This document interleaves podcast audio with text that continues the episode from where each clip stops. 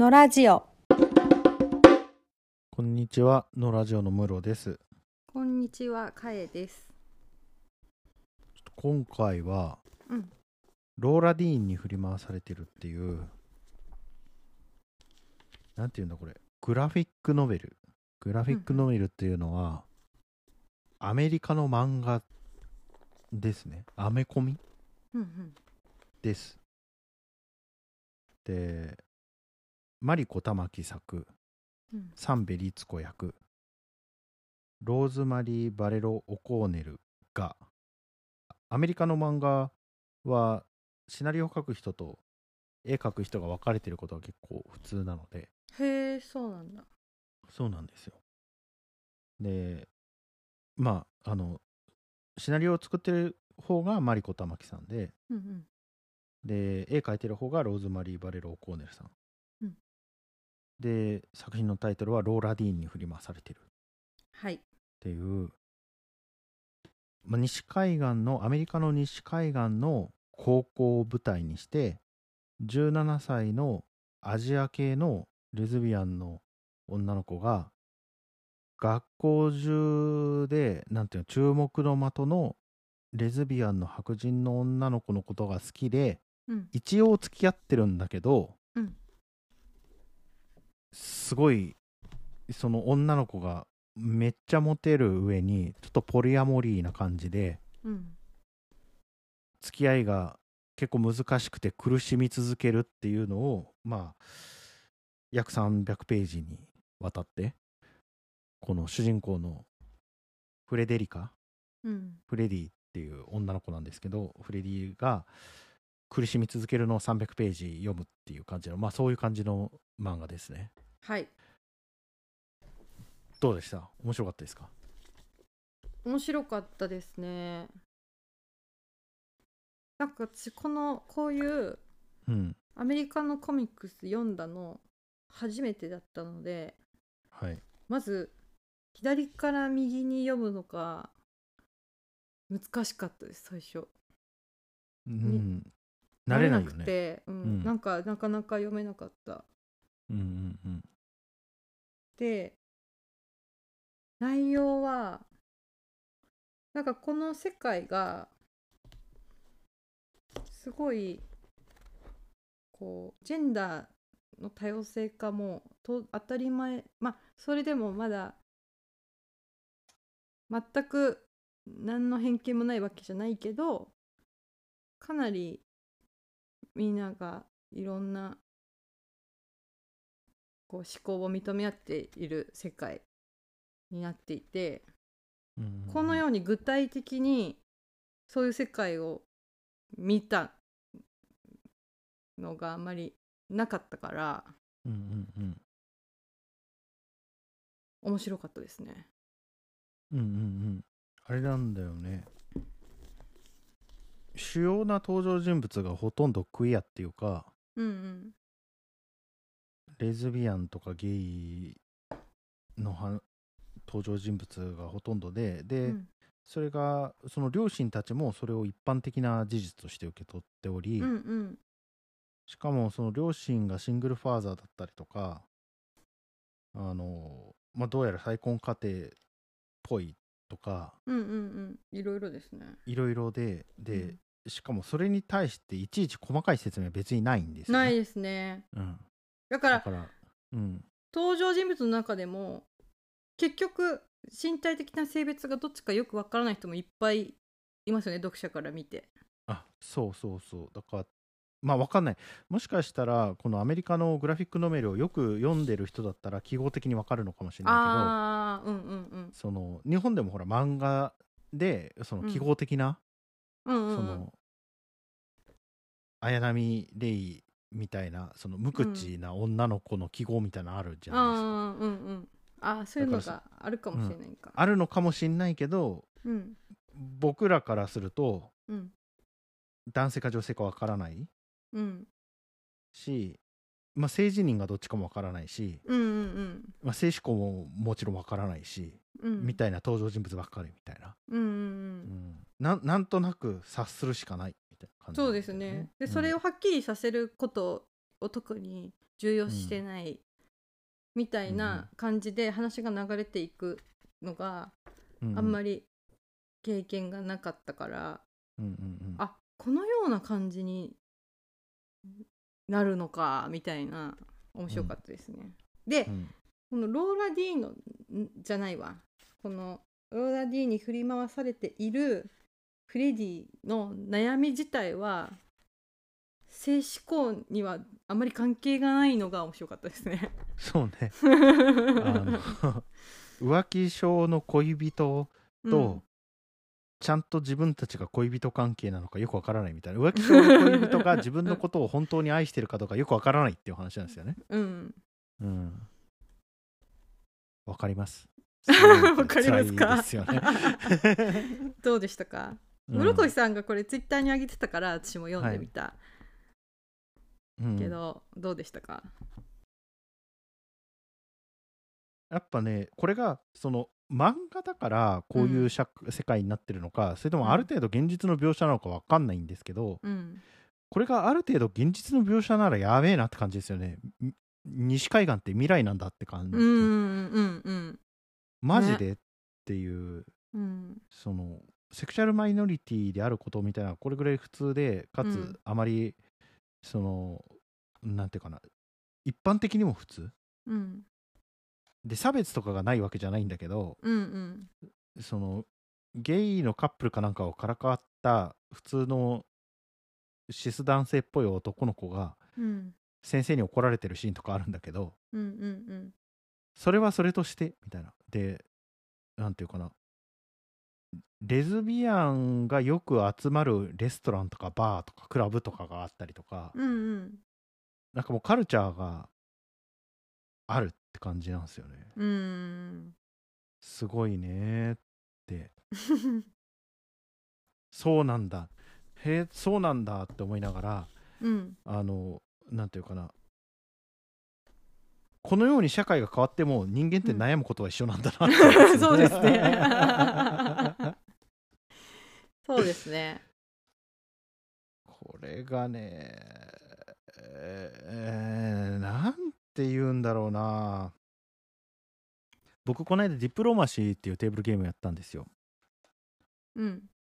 でこれあの第一次世界大戦の時の列強の国になってうんで、うんうん。自分の陣地をひ増やしてヨーロッパを統一するっていう、まあ、そういうゲームなんですけど。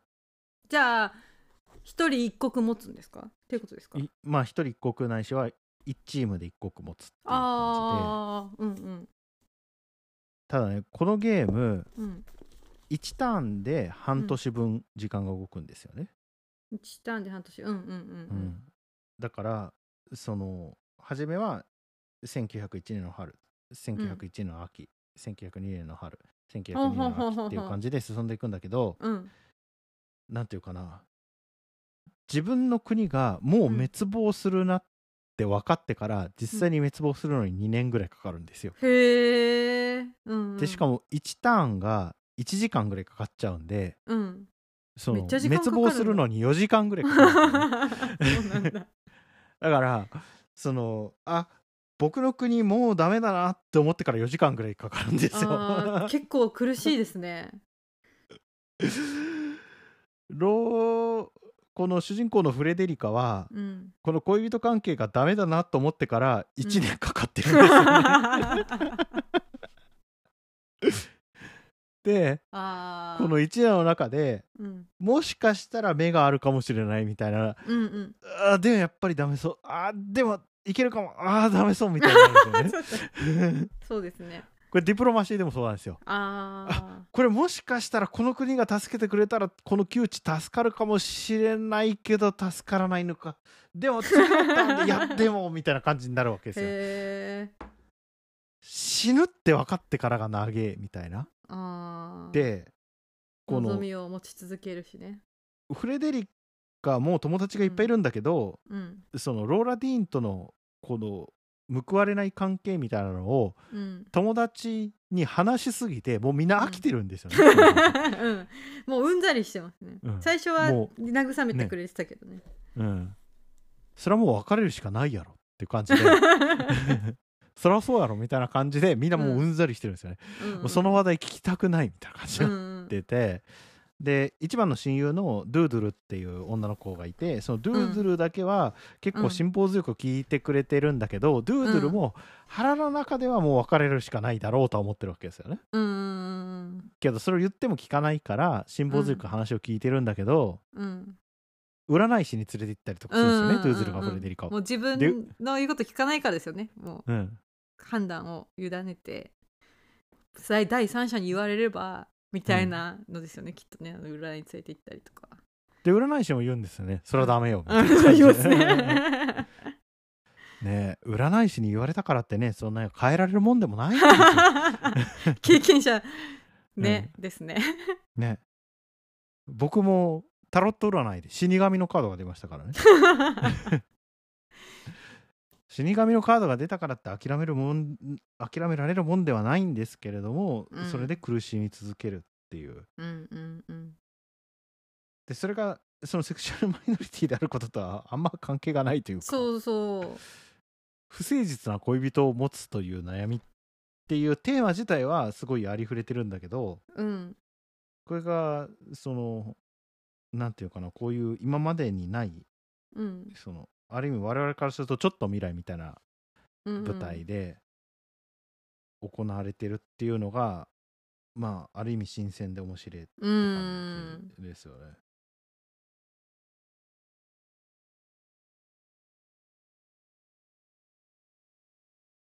いやうん面白かったですね。うんなんか今あの日本も昔に比べたらだいぶそのセクシャルマイノリティとしてのひという存在を認知してるとは思うけどうん。なんか基本的に男性がいて女性がいてまあ基本的にはその間で恋愛関係が起こるんだけどたまに例外の人がいるぐらいのまだ感じだと思うんですけどうんうんなんかここの世界はそのレズビアンがよく行くカフェとかレズビアンが集まるパーティーとかがあってうん。自分で私はこのようですっていう辞任があってでそのグループのとこに赴いて同じ人たちの中でパートナーをに出会うみたいなことが起こっていてあこういう風になるんだって思った普通にただクラスメイトとかだったらお互い確かめ合わないしわからないから日本の学園ものだったら男の子と女の子が恋愛するよねっていう基本があって始まるけど、わからないからみんな違うのが当たり前でそれが当然だから自分で宣言してそこに集まっていくんだなっていうのが面白かったですね。面白かったというか、ねこういう風になるんだなって思った。そりゃそうか、みたいな。よく分かってなかったなと思った自分がまだまだ、うんうんうんうんうんうん。それ説明がないし誰も聞かないのがすげえリアルだなって思って、うんうんうんうんそうですね。その自分の相手のセクシャリティみたいなのを聞くっていうのが多分一種タブーなんだと思うんですよね。うんうんで分かんないんだけど、うん。うんその分かんない中でやっていくみたいなことがおそらく普通の世界なんだと思うんですよね。うんうん。で分かんないのであるから相手のそのセクシャリティみたいなのに対してうん。こうだろうみたいな予断を持って臨むうんうんうん。みたいなのが良くないとされている社会っていう感じですよね。うんでローラ・ディーンはバイセクシャルで結構誰でもありなんですよね だからそこかしこで関係が始まってるみたいなバイセクシャルのポリアモリーなんですよね。手がつけられない手がつけられないですね。油断も隙もないって感じですね、うで主人公のフレデリカはその自分がこのローラ・ディーンにとって特別なのかどうかみたいなことをすごく気にするんですよねずっと。で物語のラストまで見ていくとどうやらローラ・ディーンにとってフレデリカは結構特別であったっぽいんですよね。けど作中全然そんなななんていうかなそれはローラ・ディーンの中でだけ特別であってみたいな、うんうん。それを全然コミュニケーションとして伝えてないみたいな、うんうんそういうことを気にするパーソナリティじゃないんだローラ・ディーンはみたいなやつですよね。まあ、行動からは全然ね。うん。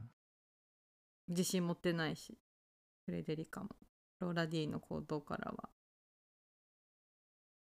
言葉まあ、ローラ・ディーンあんま出てこないですよこの300ページそうですの漫画の中でねほとんど出てこないですよね。ッとしか出てこないですね、うん。ずっと悩んでるフレデリカだけが出てくるみたいな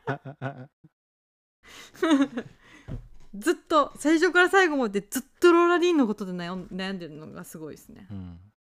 いろんなことが起こるけど。そらねえ。まあ最後ローラ・ディーン以外のことで悩まなければならないということになってうんうんうんうん。初めてローラ・ディーンを思い切ることができるんですよね。うんうんそれもそうだなって思ったんですよ。うんうんうんうん。だって人生で他の問題がなければいつまでもローラ・ディーンの問題に取り組んでいられますからね。確かにそうですね。う。んそれもそうだなって思いました。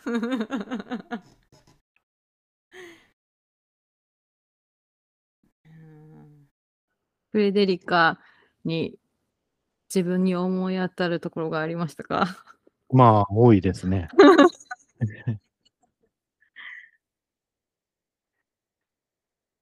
なんかね、振り回してくる人にやっぱ弱いよね。ドキドキするから。うんうん。ああ。うん、それがいい。それ、ストレスじゃないんだ。よ、ストレスではある。パチンコみたいなもんですよ。パチンコみたいなもん。そうそうそうそう。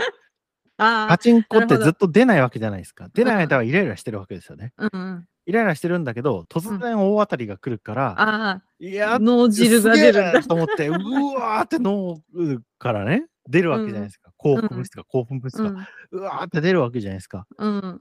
で、出て、それ回し続けちゃうわけですよね。うん。たらまた出ないからイライラし続けるんだけど、なるほど。出るなるほどかもしれなね。いと思ってやり続けちゃうみたいなやつああ。ですよね。なるほどな。はいローラ・ディーンもフレデリカと2人でいるときは甘々なんですよね。うん。これがもう大当たりタイムですよね。大回転大当たりタイムですよそうね。じゃあ逆、じゃあそのイライラも、その脳汁の出方を増やすのに必要なイライラタイムなんだ。そうそうそうそうこれはしょっちゅう起こってたらダメなんだ。こ多のため、ためてからのドーンが効くみたいな。聞くみたいな。あんましわかんないですね。脳が依存状態になるためにはね。うん。だからタバコとは、かはもう一緒ですよ。うん、そのストレス状態にあってタバコを吸うとリラックスしてるっていう気持ちになるから脳がそれを覚えて、うん。リラックスしたいなと思ったらタバコを吸いたくなるわけじゃないですか。ああ、うんうんうんお酒とかね。うん。うん。うん。もうそれです。それか。脳をハックする黄金の方程式です。なるほど。それをね、うん。わざとじゃなくやる人はいるんですよね。やっぱ世の中には。天性のもの天として性のやつ。うん。これね、まあわかんない、わかんない。僕が愚かなだけかもしれないけど、うん。人間はね、悪意には気づくけどね、うん。やっぱ、この天性の罠には気づかないと思うんですよね。ああ。そうかもしれないですね。うん。向こうが出してないもんね、その悪意を。そうそうそうそうそう。そうなのかなってなっちゃうかな。そんなもんかなってなっちゃう。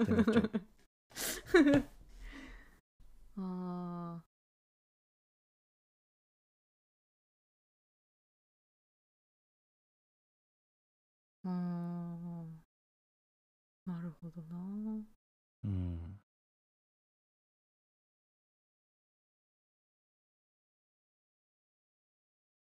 まあフレデリカは出しそこから脱したけどね。うん。時間はかかったけど。ね。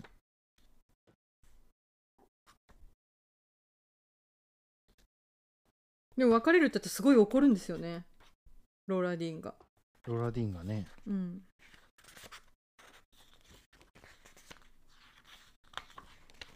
ちょっと特別なんですよね、うん。ローラディーンにとってフレデリカはおそらく。うん。振られると思ってなかったわけですよね、うんうんうん。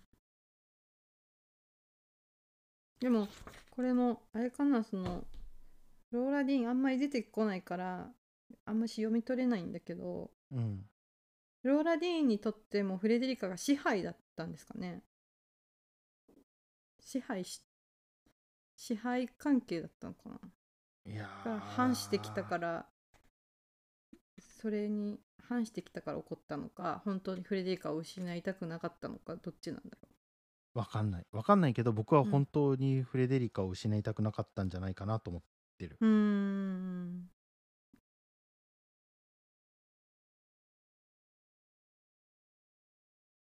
なんかねあんまりフレデリカの動きに作為がないんですよね。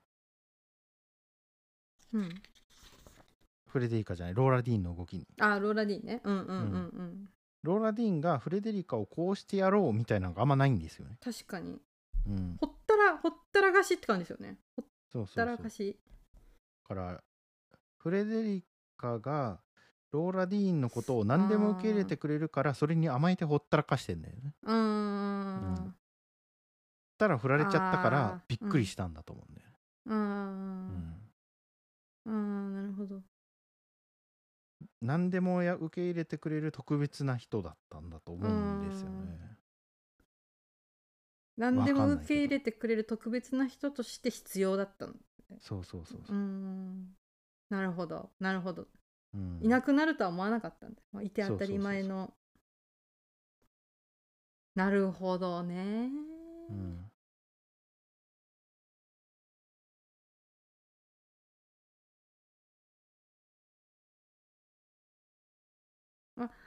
うん。だからなんかこの世界で大事そうなのはもうお互いの求める相手にぴったり一致する人を探すみたいなのが大事そう。うんだしそれは難しそう。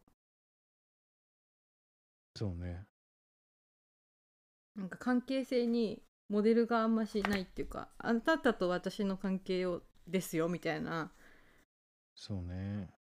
でフレデリカとオローラ・ディーンはそれが合わなかったからうん。合わなかったんだけど合わないことをオローラ・ディーンじゃなくてフレデリカが全然認められないうんうん。からうまくいかないみたいな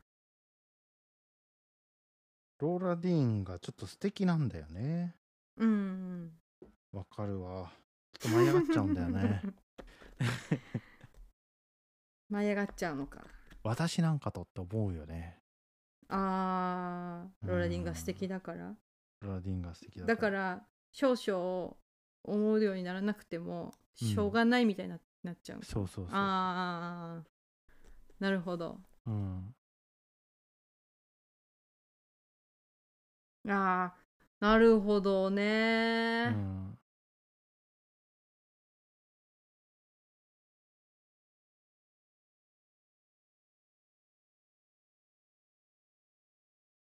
なるほどですね。いやなんかうーんそうか。うん。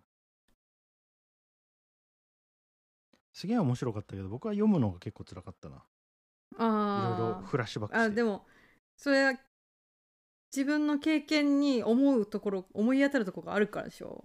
そうそうそうそう。私あんまりないからうん。ふーんって感じでずっと読んでました。それは僕が僕の恋愛の話をかいちゃんにした時と全く同じ反応だ、そうですね。うん。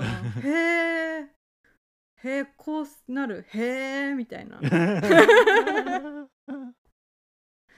いやーなんかどう見ても苦しそうなのにうんそれをしてもうん求め続ける人に出会えてうんそれはでも特別なことだなって思いますね。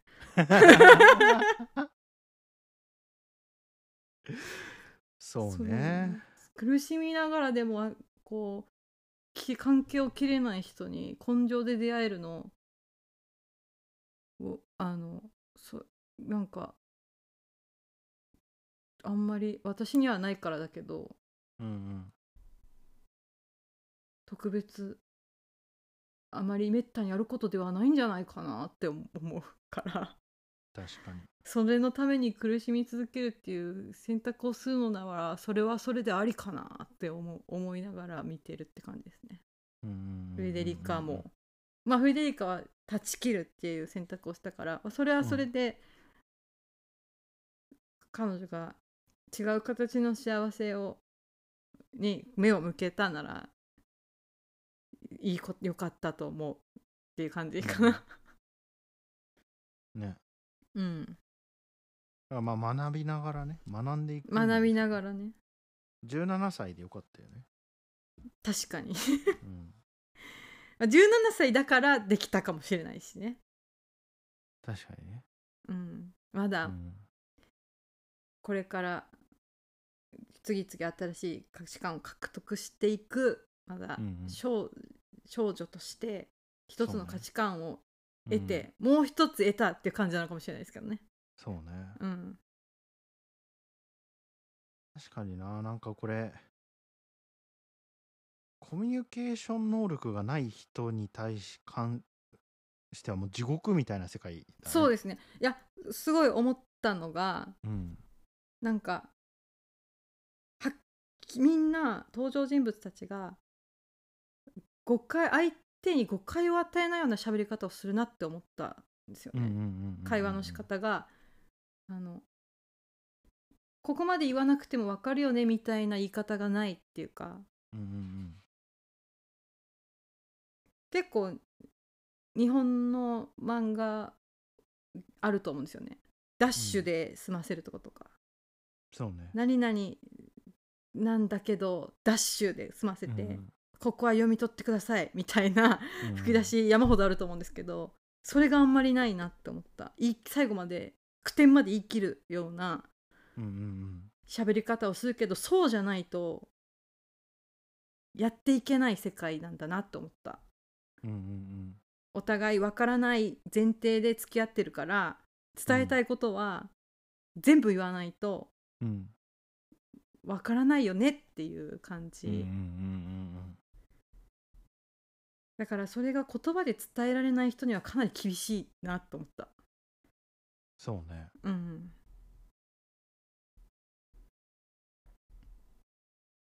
排除されていくだろうね。うんあの人と関係をも持ってなくなるでしょうね。うんうんうん。が自分のセクシャリティみたいなのを相手に説明しないといけないですもんね。うんうんうん。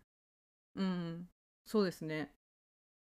お暗黙の了解が全くないですからね。うんうん。うん暗黙の了解をしてはいけないことになってますからね。うんうんうんうん。すごい。すごい。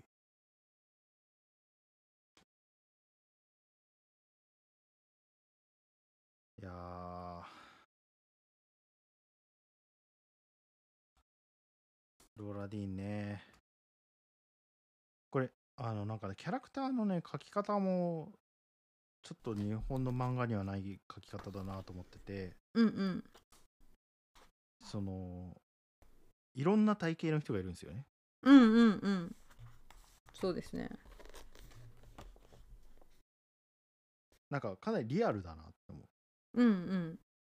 みんなの体型が。その細くて足の長い人ばっかりじゃないん体型もいろいろだからはっきり性別が分からない人が結構いますよね。その身体的な、うんうん記号的な女性の形をしていないですね、んそうですね。でもまあ確かに現実世界はこうですよね。そうね。うん。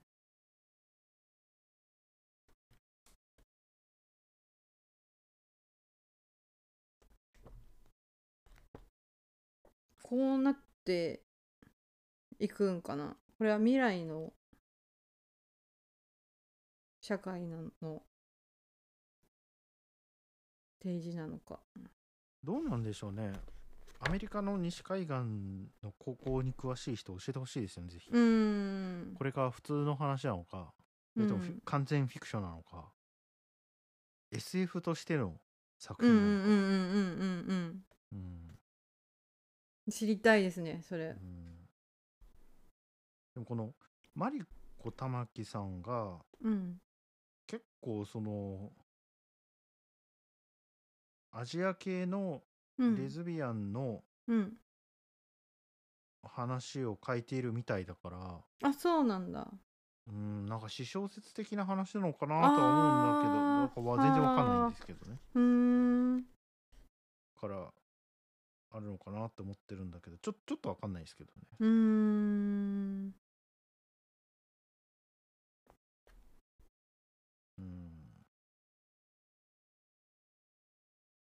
ね。だからなんかちょっとユートピア簡単にユートピアみたいな世界ではないっていうか覚悟を決めないといけない部分が結構あるなっていう感じだった。そうね、うん。この社会で生きていくの大変でしょうね。うん。まあ慣れてしまえばどうってことないのかな。もうこれが当たり前のよとして生まれたらどうってことないのかもしれないけど、今私たちがここに変更しようとしていくのは結構大変かなと思った、そうね。大変っていうのはもうよっぽど自覚がないとっていう感じ、僕なんか自分が17歳の時でさえうまく社会に同化できなかったのに、うん、17歳でこの社会に放り込まれたらもうおしまいです。よ。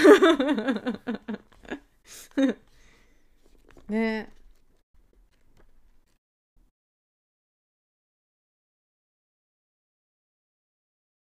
すごい。いやだから本当まあ SF の SF うん。漫画読んでるみたいな気持ちでしたね,、うん。ん。萩尾元の世界みたいですよね。うんうんうんうん。あのなんかに動物と植物の間の星の人ですみたいな。人とかの。ね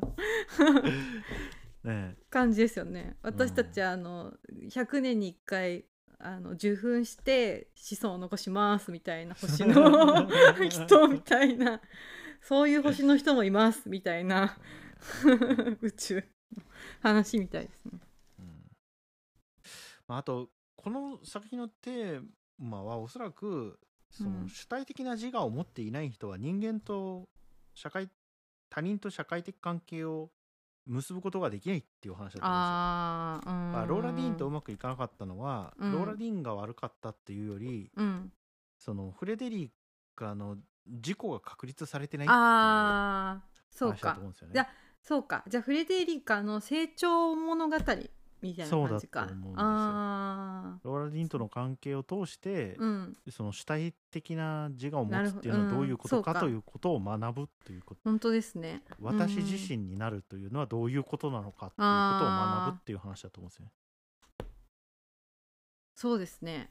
うん。うーん。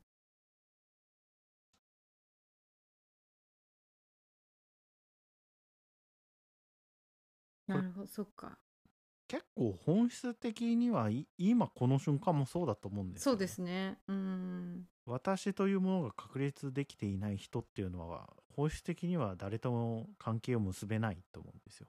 うん。で今でさえそうなんだけど、うん。一応その社会的慣習としてうん。恋人同士とか夫婦とか、その社長と部下とかその、うん人間関係の型みたいなやつがそうそうそうそう。いっぱい用意されてるから。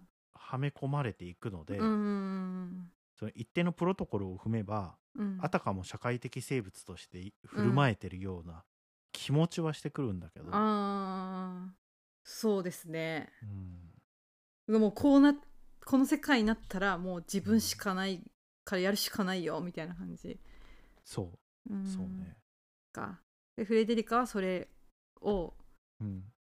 そこが成長し獲たみたいな感じ。がうん。本当ですね。あ面白い。面白いですね。ね。うん。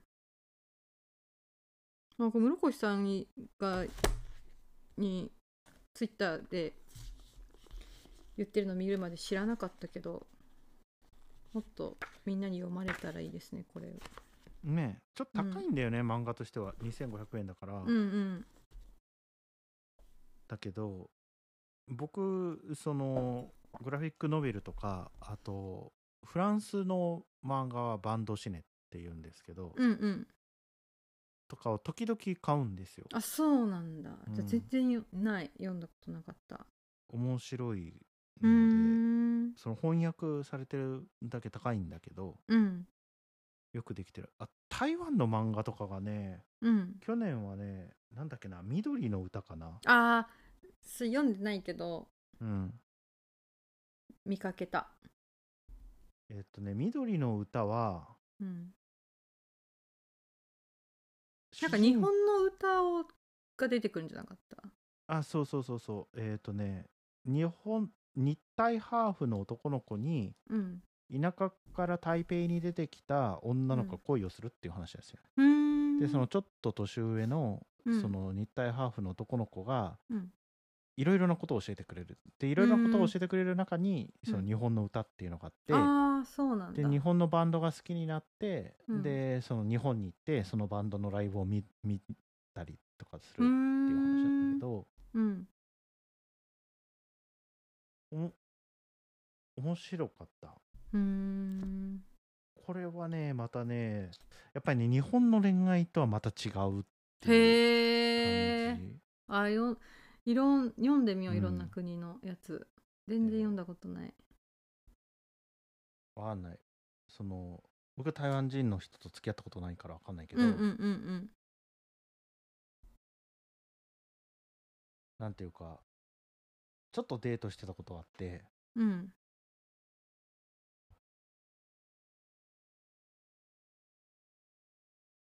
やっぱね文化差があると難しいんだなと思って。えー、そうなんだ。ふどういうとこが？が難しいよねっていうそのあわかんない。その緑の歌しか読んでないからーうん。何とも言えないんだけどうん。その奥ゆかしいんだよね。ああそうなんだ。どっち、う女の子が？どちらも？どちらも、ふーんまあ、特に緑の歌の方では女の子の方のうん。女の子の方がその男の子好きになってるんだけどうん。そのそれをうまく表現できないしうん。なんていうかな。田舎者の自分に新しい文化を教えてくれたみたいなその尊敬の気持ちとかと混あざっちゃってるからうん。その自分の気持ちもうまく整理できないしみたいな感じになってて。へえで、まあ、それが一般的にそうなのかって言われると多分全然そんなことはないと思うんだけど、うんうん。だからその文化的シグナルが違いすぎて難しいなって思ったって感じ。ん。うん。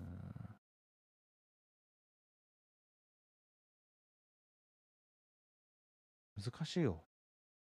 西海岸の高校でもね恋人作れる気しないもんね。